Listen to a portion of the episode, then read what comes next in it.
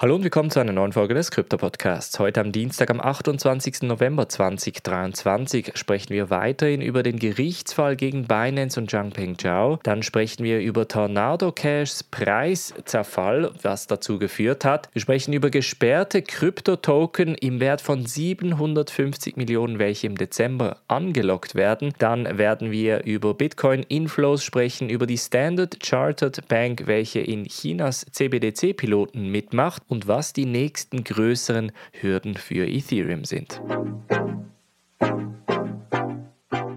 Springen wir in diese erste News Story. Und zwar hatten wir ja letzte Woche ziemlich detailliert darüber gesprochen, was genau in den USA mit dem Gerichtsfall gegen Binance und Zhangpeng Zhao genau abgelaufen ist. Dabei kam ein Detail heraus, was einige erstaunt hat, nämlich der Fakt, dass Zhangpeng Zhao, der CEO und Gründer, grundsätzlich die USA verlassen darf und somit auch in sein Heimatsdomizil, was momentan die Vereinigten Arabischen Emirate sind, zurückkehren darf. Er hatte die Auflage, etwa 14 Tage vor dem Gerichtstermin wieder in den USA einzureisen, um sich auf den Gerichtstermin vorzubereiten. Momentan sieht es aber so aus und das Ganze ist aber noch hängig, als dürfte Zhang Pengzhao die USA doch nicht verlassen. Letzte Woche hieß es noch, es gebe kein Fluchtrisiko von Zhang Pengzhao, aber diese Woche heißt es schon, dass bereits eine Motion eingegeben wurde, um Zhang Pengzhao in den USA zu behalten. Zumindest bis der Gerichtstermin Gerichtstermin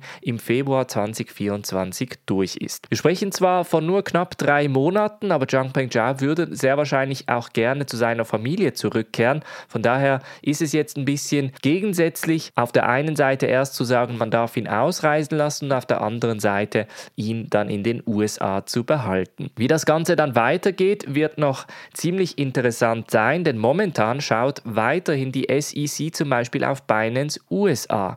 Denn die SEC behauptet, behauptet nach wie vor, dass Binance USA eine Art Hintertür gehabt hat, bei welchem sie unter anderem Kundengelder für interne Investitionen genutzt haben soll. Wirklich Beweise gibt es da natürlich nicht. Man vermutet momentan eigentlich nur die Schweiz-basierte Sigma-Chain, welche unter Chaos Kontrolle gewesen sei, welche dann schlussendlich diese Investitionen getätigt haben soll. Andere Leute sagen hingegen, es ist eine Verschwendung von Steuern Steuergeldern, denn die SEC sucht nach etwas, was es gar nicht gibt. Binance wurde bereits bestraft und hat jetzt natürlich durch diese Kontrolle durch das Justizministerium ganz klare Auflagen, welche Transaktionen wie wohin gegangen sind. Das bedeutet eben auch, dass diese Art von Hintertür gar nicht erst möglich gewesen wäre und dass man dabei auch den Gerichtsfall entsprechend einstellen sollte. Wirklich Konsequenzen hatte es in erster Linie vor allem für andere Tokens, die zum Beispiel bei Binance gelistet wurden, so auch Tornado Cash. Denn der Tornado Cash Token ist etwa um 57% gefallen, nachdem Binance angekündigt hat, dass sie den Token delisten, also aus dem Angebot herausnehmen werden.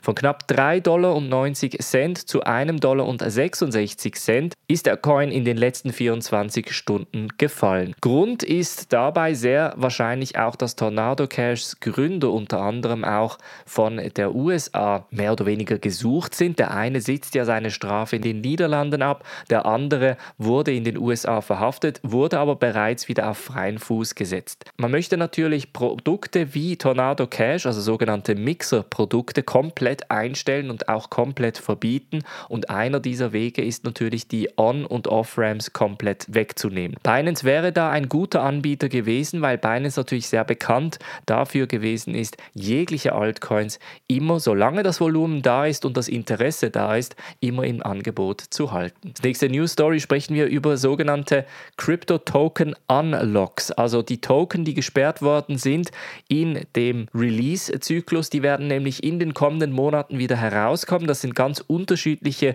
Release-Zyklen. Einige sehr große Token-Projekte werden nun im Dezember mehrere sogenannte Token Unlocks herausbringen. Das bedeutet, DYDX, Optimism, One Inch, Aptos werden etwa 750 Millionen US-Dollar an Tokenwert auf den Markt spülen. Das bedeutet natürlich auch, dass die Tokenpreise eventuell auch zusammenbrechen können, sollte der Markt das Ganze nicht abfangen können. Dafür gibt es übrigens eine sehr praktische Seite, die heißt token.unlocks.app.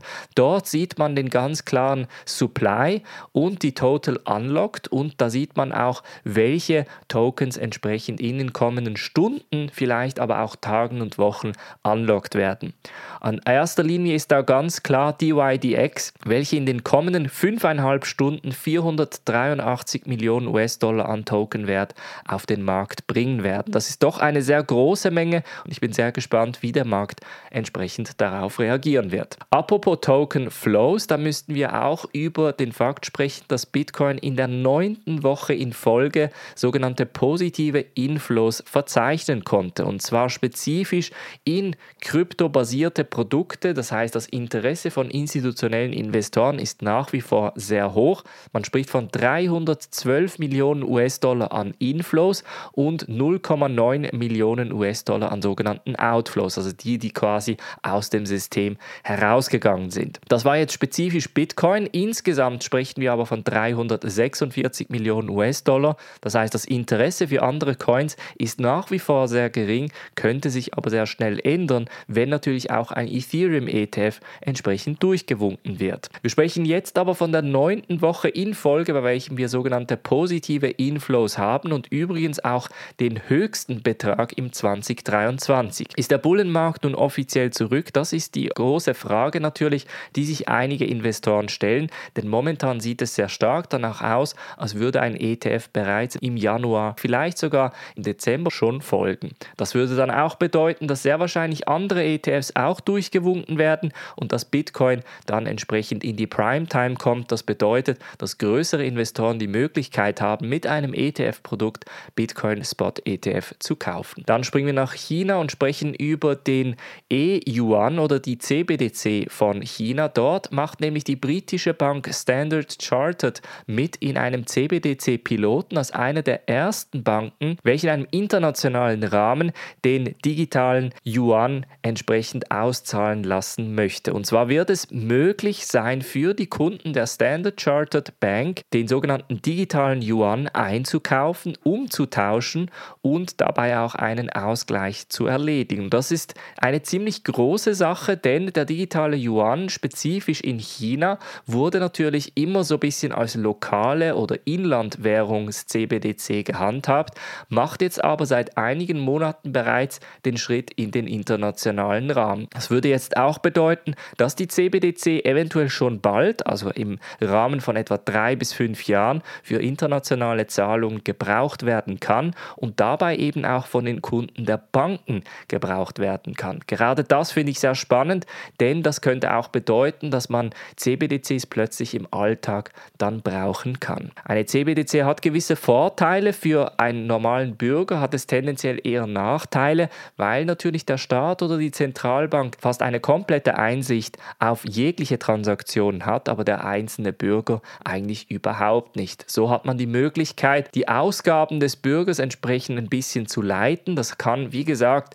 sehr positiv für die lokale Wirtschaft sein, aber tendenziell auch negativ im Angesichts des Thema Privatsphäre. Und zum Schluss sprechen wir noch über Ethereum, denn Vitalik Buterin, der Mitgründer von Ethereum, hat ein Interview gegeben, bei welchem er unter anderem auch über die Probleme bei Ethereum gesprochen hat. Er sagt zum Beispiel, dass vor allem das Staking momentan nach wie vor ein Problem sei. Man möchte nämlich die Staking Pools weiter dezentralisieren und mehr Diversität unter den Clients reinbringen. Hauptthema ist dann natürlich Lido Finance, welche natürlich eine gewisse Machtkonzentration in diesem Markt hat. Das heißt, Lido Finance ist der größte Staker und das bedeutet nach wie vor auch, dass sie am meisten Kontrolle über die gestakten Ethereum rein theoretisch hätten. Die Vision von Ethereum war aber eben, dass man sehr, sehr viele kleine Staker hat und somit natürlich jeder auf seinem Handy in der großen Vision eine Art Staking-Knotenpunkt aufbauen kann und so auch entsprechend mit staken kann, sodass es keine richtige Machtkonzentration gibt. Er sagt aber, es wird entsprechende Lösungsansätze da geben. Man entwickle bereits daran